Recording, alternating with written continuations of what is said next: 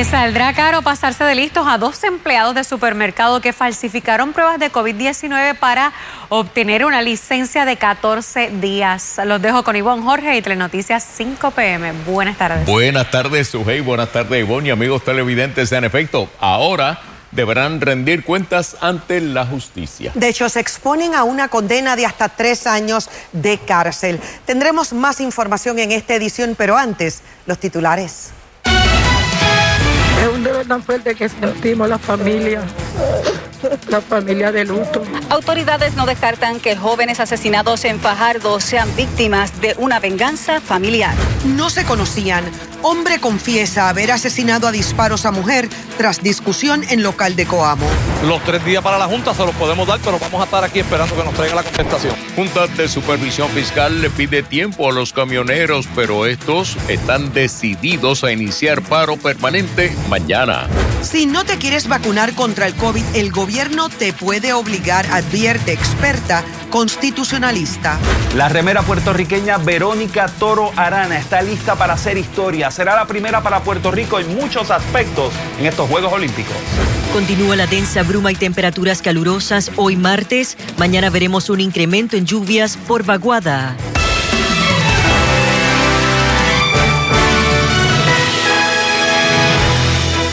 Buenas tardes. Una rencilla familiar pudiera haber sido el detonante de la séptima masacre del año. La policía teoriza que los tres jóvenes asesinados anoche son víctimas inocentes. Mientras tanto, ya han identificado a los posibles sospechosos de esta matanza. Maribel Meléndez Fontana amplía nuestra primera noticia. Eran mis hijos y eran mis nietos. Siempre donde acudían era mí. A May, como me decía May. Es un dolor tan fuerte, ¿verdad? Su único consuelo es que se haga justicia y se encuentren a los responsables del asesinato de tres jóvenes en Fajardo. El dolor es evidente entre amigos, allegados y esta joven embarazada, pareja de uno de los oxisos. Justicia, que hagan justicia, que verdaderamente, que verdaderamente investigue bien este caso porque verdaderamente fue un abuso lo que hicieron. ¿Ellos estaban amenazados o fueron víctimas inocentes? Que yo sepa, pues no, no estaban amenazados. La investigación policíaca apunta a que los jóvenes fueron víctimas de una venganza familiar. Eh, estamos investigando el móvil de venganza. ¿Relacionado a qué? Relacionado a unos hechos anteriores que, habían ocurrido aquí en la barriada, este, donde entendemos que familiares este, o personas cercanas a, las víctimas están involucrados. ¿Y ellos resultan ser víctimas de esa situación ajena a ellos? Correcto. Los investigadores regresaron a la barriada obrera en busca de videos de seguridad y otras piezas de evidencia que ayuden al esclarecimiento del triple asesinato. Tenemos un vehículo identificado, correcto. ¿Y personas? ¿Cuántas son? Tenemos varias personas, este, Cantidad exacta no te voy a decir, pero tenemos varias personas. Dos de las víctimas, identificadas como Giancarlos Morales y Carlos Ortiz Olmeda, fallecieron en el acto a causa de múltiples heridas de bala. Emanuel Correa González, primo de Giancarlos, resultó herido en la balacera y murió al chocar un auto en ruta a un hospital. Ninguno de los tres tenía récord criminal. La muerte de estos tres jóvenes toma por sorpresa a la comunidad. Vecinos los describieron como muchachos buenos, que no tenían problemas con nadie. Esos nenes tranquilitos, unos nenes buenos, no se metían con nadie, lo de eran los caballos y las motoras. ¿Y qué entiende pudo haber pasado aquí? ¿Fueron confundidos? No te sé decir, todo el mundo se ha quedado en shock, porque nadie sabe cómo fue. Pues él no se metía en problemas con nadie. No tenían problemas con nadie, andaban en malos pasos. No, no, tampoco. Para Telenoticias, Maribel Meléndez Fontán. La policía y la fiscalía de Aybonito se aprestan a radicar cargos contra el sospechoso de asesinar a una mujer de 39 años que viajaba junto a su hija de 19 en un vehículo de motor la madrugada del domingo en Coamo. Como nos informa José Esteves, al verse rodeado por los agentes, el hombre se entregó sin presentar resistencia. Luis Ángel Colón, de 29 años y vecino del barrio Peñuelas de Santa Isabel, fue arrestado anoche en el motel Garden de Juana Díaz, donde se escondía desde el domingo cuando dio muerte a Verónica Rosado Figueroa en la avenida Luis Muñoz Marín de Coamo. Como parte de la evidencia se levantaron videos, se entrevistaron a testigos y, entonces luego, a través de confidencias y, corroboración en la investigación, pues quedamos con, el individuo. Y el sujeto fue, se identificó ayer mediante una una, ronda de confrontación. Correcto. Por foto. En el, oh, correcto, en el día de ayer. Hoy enfrentaría una segunda ronda de identificación, pero presencial. Al momento de su arresto, el sujeto estaba acompañado de una fémina que aparentemente desconocía era buscado por la policía, por lo que no se contemplaba por ahora la erradicación de cargos contra ella. El sujeto confesó el crimen al agente investigador del caso luego que se le leyeran sus derechos, indicó la policía. Detalles en específico de cómo ocurrieron los hechos, pues eso es parte de lo que se va a presentar en el tribunal y al momento pues no, no, no te puedo abundar más sobre eso. Eso surgió a raíz de una, de una, lo que te puedo decir es que surgió a raíz de una discusión, de una aparentemente discusión y eso se, se, se encadenó en el asesinato de esta joven. Una amiga de Colón puede haber estado involucrado en la discusión, según reportan medios escritos de comunicación. Maldonado informó entre víctima y victimario no existía ninguna relación sentimental ya que ni siquiera se conocían. En la habitación donde fue arrestado el sujeto, la policía ocupó un arma de fuego así como sustancias controladas. El arma será analizada ahora por el negociado de ciencias forenses para poder determinar si fue la que se utilizó en el asesinato de la fémina. 17 mujeres han sido asesinadas en la isla en lo que va de este año seis de ellas por motivos pasionales. Para Telenoticias, José Esteves. Amigos, y sobre este asunto, el comisionado de la policía, Alexis Torres, informa que de un momento a otro estarían radicando cargos contra el sospechoso del asesinato de Verónica Rosario. Pasamos con Marjorie Ramírez, quien tiene detalles en directo desde el cuartel general. Mario. En efecto, Jorge, y es el coronel Antonio López, el comisionado de la policía, quien ofreció esta conferencia de prensa, quien de inmediato indicó que en tan solo unos minutos se le estarán radicando cargos a este hombre por este asesinato. Así que escuchemos de inmediato las expresiones del coronel. Indicarle al pueblo que en la tarde de hoy la policía de Puerto Rico encuentra radicando cargos por asesinato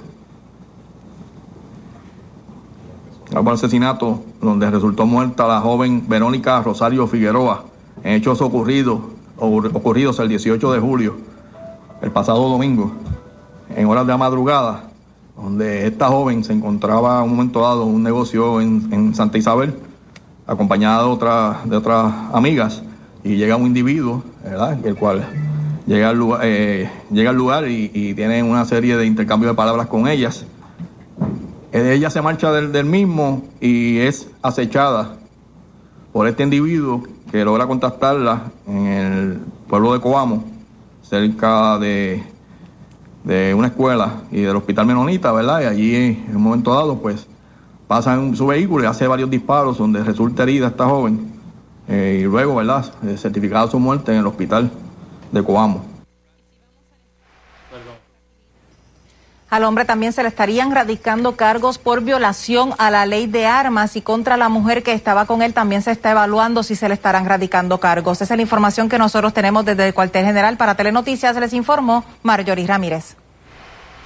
Gracias, Marjorie. Mientras tanto, el Tribunal Supremo autorizó hoy la transmisión del caso contra Miguel Ocasio Santiago, alegado asesino confeso de Andrea Ruiz Costas, luego que el Overseas Press Club y la Asociación de Periodistas de Puerto Rico acudieran el viernes al Tribunal Supremo solicitando que se permitiera la grabación y transmisión de los procesos judiciales en contra del imputado. Y en otros temas, la Junta de Control Fiscal le solicitó más tiempo a los camioneros para analizar la información enviada esta madrugada por el negociado de transporte público sobre el aumento a las tarifas que amenaza con provocar un paro en el tráfico de productos esenciales en Puerto Rico a partir de mañana. La respuesta de los camioneros, clara. Esperarán la decisión de la Junta, pero en asamblea permanente frente a la zona portuaria. Luis Guardiola amplía. La solicitud de información de parte de la Junta llegó ayer en la mañana al negociado de transporte público. Esta madrugada la agencia contestó el pedido que a juicio del comisionado no es pertinente al análisis sobre el reglamento que dispone un aumento de 35% en las tarifas de acarreo. Eso fue lo que solicitaron, información de convocatoria pública, de la notificación quienes asistieron. El único puertorriqueño en la Junta de Control Fiscal celebró la entrega de la información que aseguró va más allá del trámite que siguió el negociado para adoptar el reglamento. Se le pidió información tanto del proceso como de la sustancia, del impacto económico de estos cambios. Tanto los camioneros como el gobernador Pierluisi emplazaron a la Junta a anunciar su decisión antes de la medianoche de hoy, cuando iniciará una asamblea permanente que podría paralizar el tráfico de alimentos y gasolina, entre otros. Si yo le pido a nuestros compañeros camioneros es que para el bien de todo Puerto Rico nos den el espacio y nos den el tiempo para poder tiempo. la data. Yo diría que vamos a estar en esta misma semana eh, posicionándonos. Claro, ellos están jugando con el tiempo, a ver si nosotros doblamos. El portavoz de los camioneros dio por hecho el inicio del paro. Tres días más para la Junta, ¿se le pueden dar?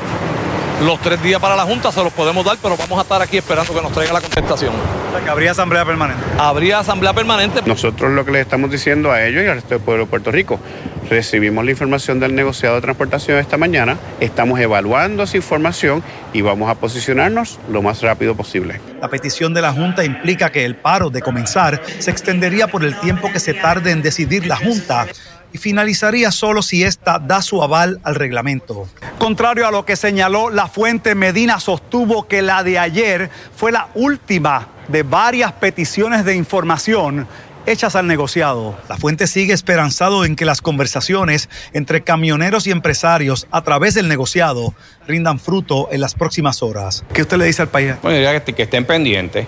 Eh, todavía hay tiempo. Para Telenoticias, Luis Guardiola.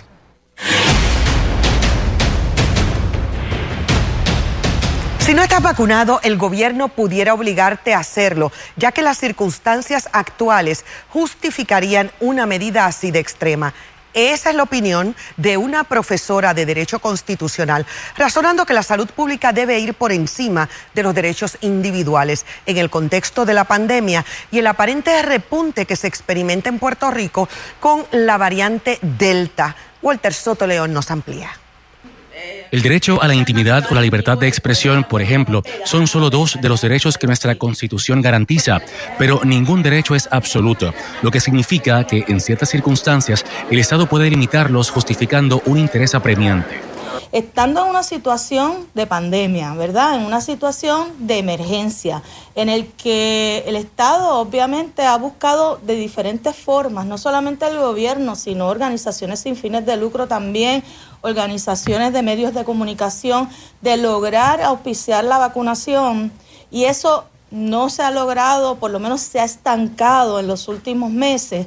Me parece que no sería difícil para el gobierno probar que en efecto tiene un interés apremiante y que es una medida necesaria. La profesora de Derecho Constitucional de la Facultad de Derecho de la Interamericana añadió que el gobierno debe sopesar bien su estrategia. Ni siquiera me parece que podemos estar hablando de medidas coercitivas, como por ejemplo sentar a alguien y obligarlo, ¿verdad? Eh, amarrar a una persona para vacunarla, sino otras medidas para incentivar la vacunación, como pasa con los niños, con los menores de edad, con las niñas, que para poder ir a la escuela tienen que presentar un certificado de vacunación, así que tenemos experiencia.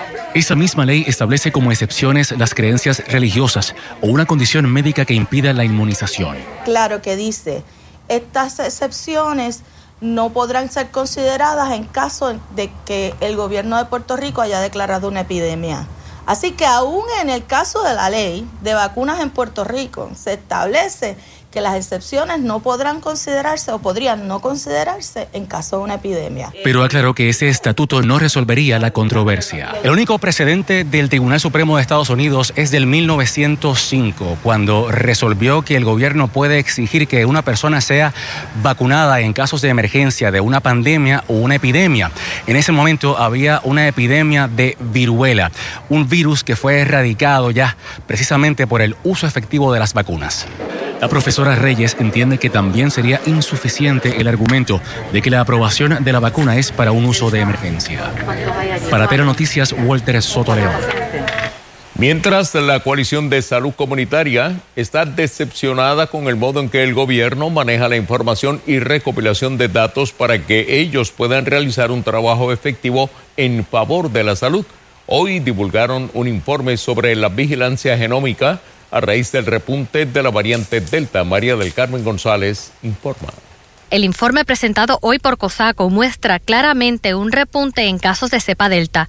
El director ejecutivo de la coalición, el licenciado Danilo Pérez, expresó que este informe semanal se trabajó con una muestra muy por debajo de lo que usualmente el gobierno le suministraba y responsabilizó al gobierno y al Departamento de Salud de no estar trabajando de la manera correcta para poder controlar la pandemia. El repunte está en pleno efecto, eh, el pueblo de Puerto Rico está consciente que estamos ante una alza de casos.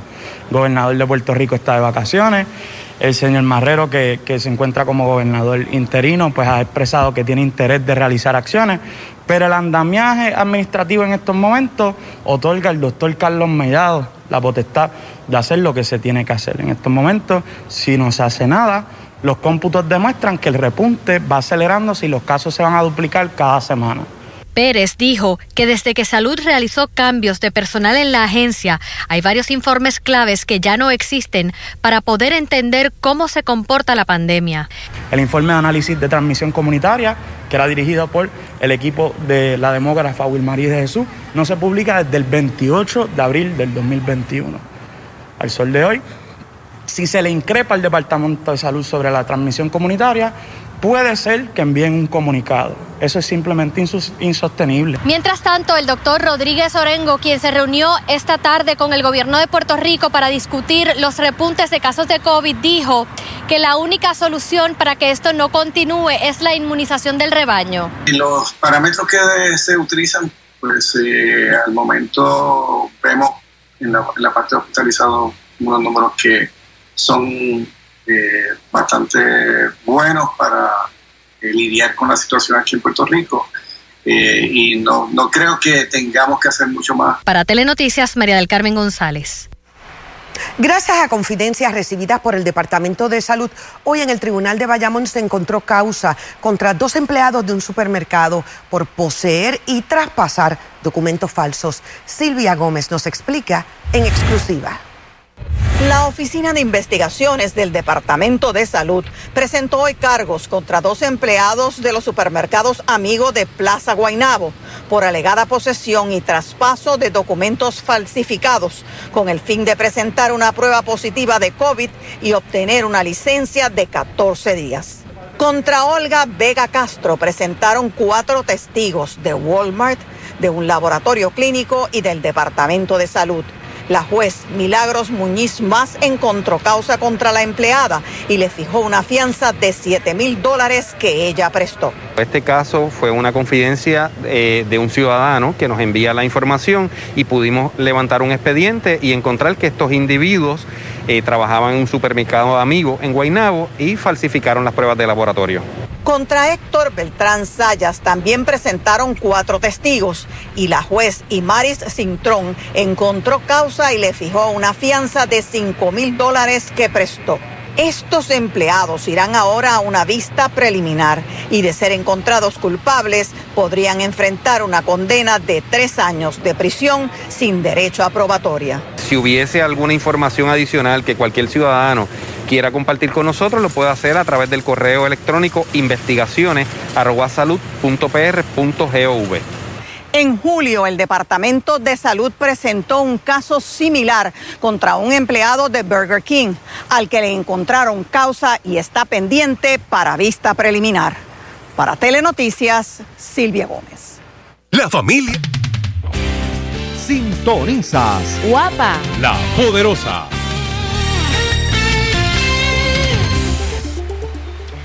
Amigos, vamos a activar el laboratorio tele virtual porque la densa nube de polvo del Sahara que continúa sobre Puerto Rico está afectando la calidad de aire. A esta hora el Departamento de Recursos Naturales y Ambientales continúa indicando que el índice de calidad de aire en San Juan se encuentra en 91, así que es un índice moderado alto. Así que la recomendación es que trate de no exponerse por largos periodos de tiempo al exterior, use su mascarilla y claro está, tome esos medicamentos preventivos. Se retira brevemente esta densa bruma durante el día de mañana hacia el jueves porque llega un poco más de humedad, pero va a estar pulsando realmente en intensidad durante los próximos días. Note que tras la onda tropical del viernes llega más bruma y puede ser localmente densa nuevamente esa, esa nube. Y noten que también tras la onda del domingo llega más partícula de polvo del Sahara. Así que va a continuar en el ambiente a largo plazo este polvo del Sahara. Manténgase premedicado. A esta hora lo notamos en nuestra Plaza Camp Ultraview y vean esos extremos del día. Un día brumoso, caluroso, muy soleado. La máxima en San Juan 89 grados.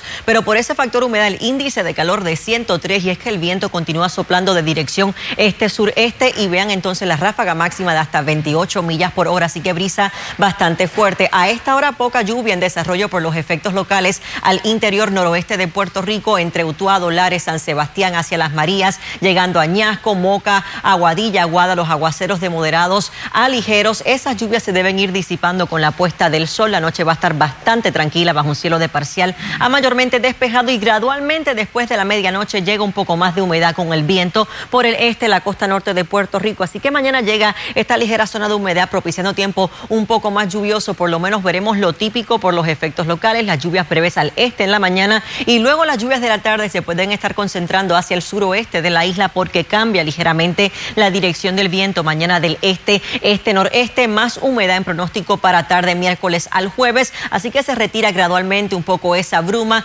Cruza una vaguada en superficie la isla mañana, que es lo que va a provocar ese incremento en la humedad, pero noten entonces que más bruma viene de camino saliendo del continente africano y sí tenemos dos ondas tropicales. Las ondas tropicales al momento no tienen potencial ciclónico y es que realmente están arrastrando todo este polvo del Sahara, pero sí son las que van a estar incrementando a largo plazo ese riesgo de precipitación justamente para el disfrute de ese fin de semana largo. Vistas actualizadas las condiciones del tiempo en la próxima intervención.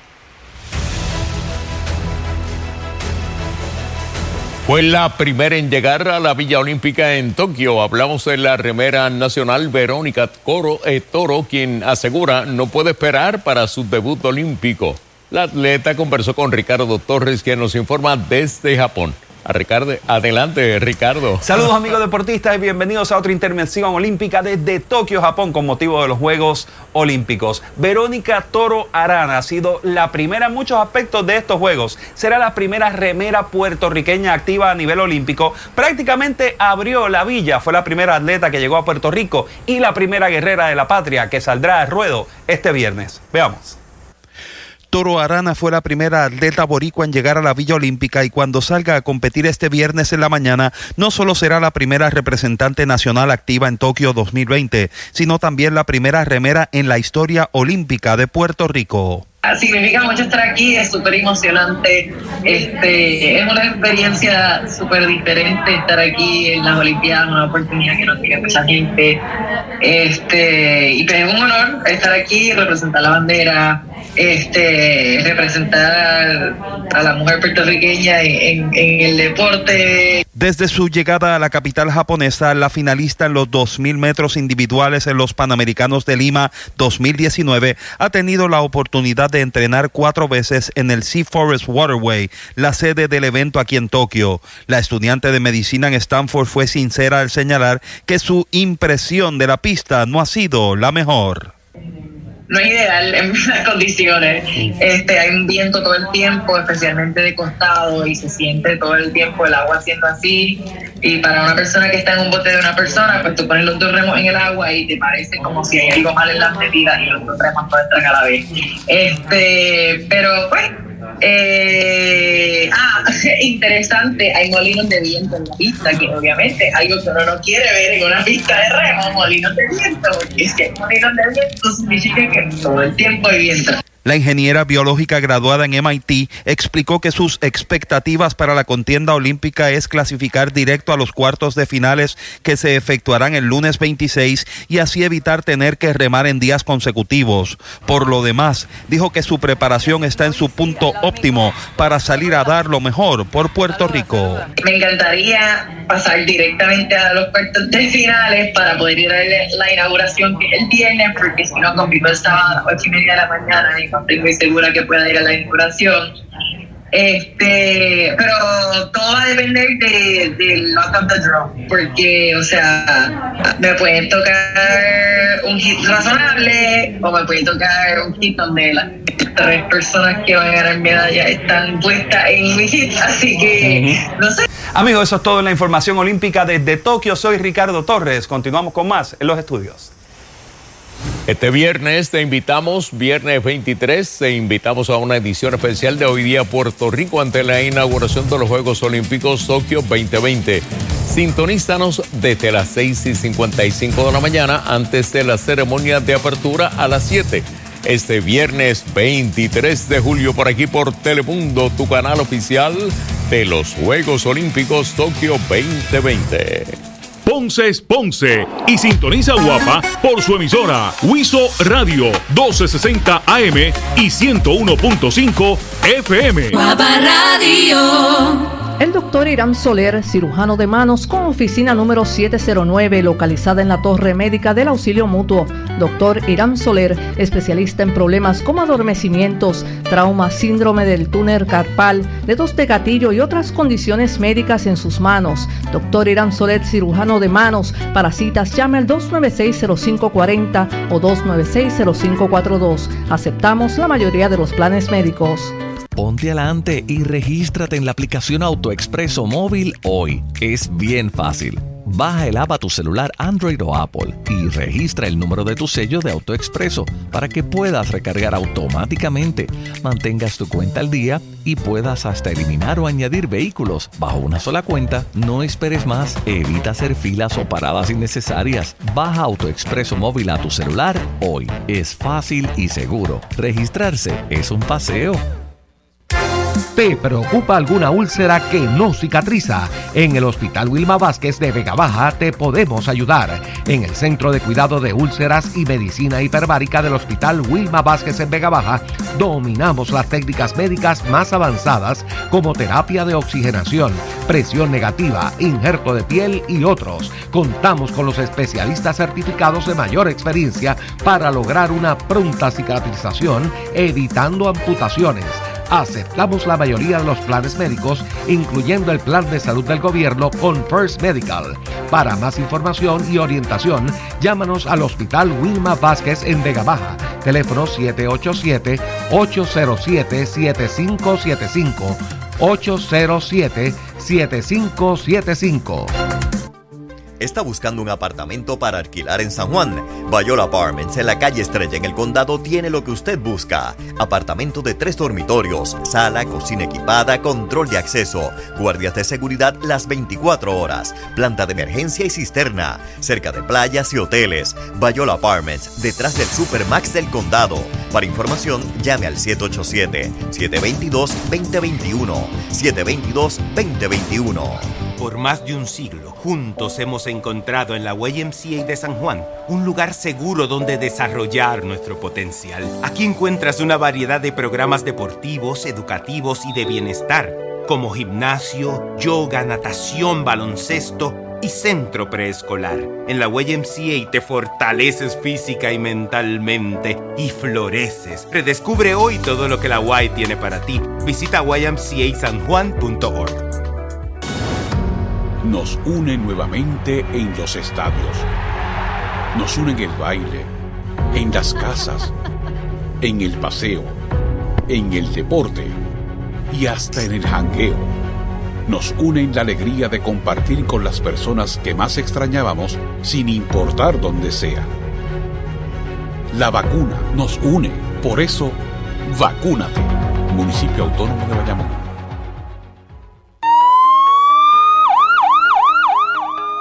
Si una emergencia sacude tu hogar, ven a Professional Hospital de Guaynabo, con sala de emergencia y servicio de radiología y CT scan las 24 horas. También te brindamos servicios de ortopedia y MRI. Para más información, comuníquese al 787-740-8787 o visite nuestra sala de emergencia, la cual está abierta 24 horas. ¿Necesitas una biopsia de senos o cirugía oncoplástica?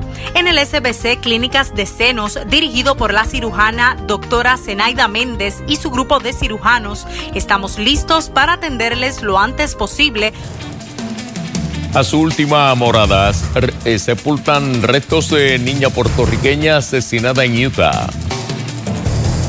Nueva feria de empleo logra llamar la atención de los ciudadanos. Muchos acuden en busca de trabajo.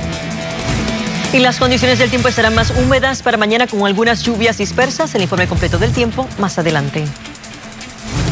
El Departamento del Trabajo continúa con el esfuerzo de ocupar miles de plazas vacantes mediante ferias de empleo. Hoy comenzó una u otra en el centro de convenciones que se extiende hasta mañana a las 2 de la tarde. Allí también podrán resolver puntos controvertibles con el PUA. María el Carmen González informa.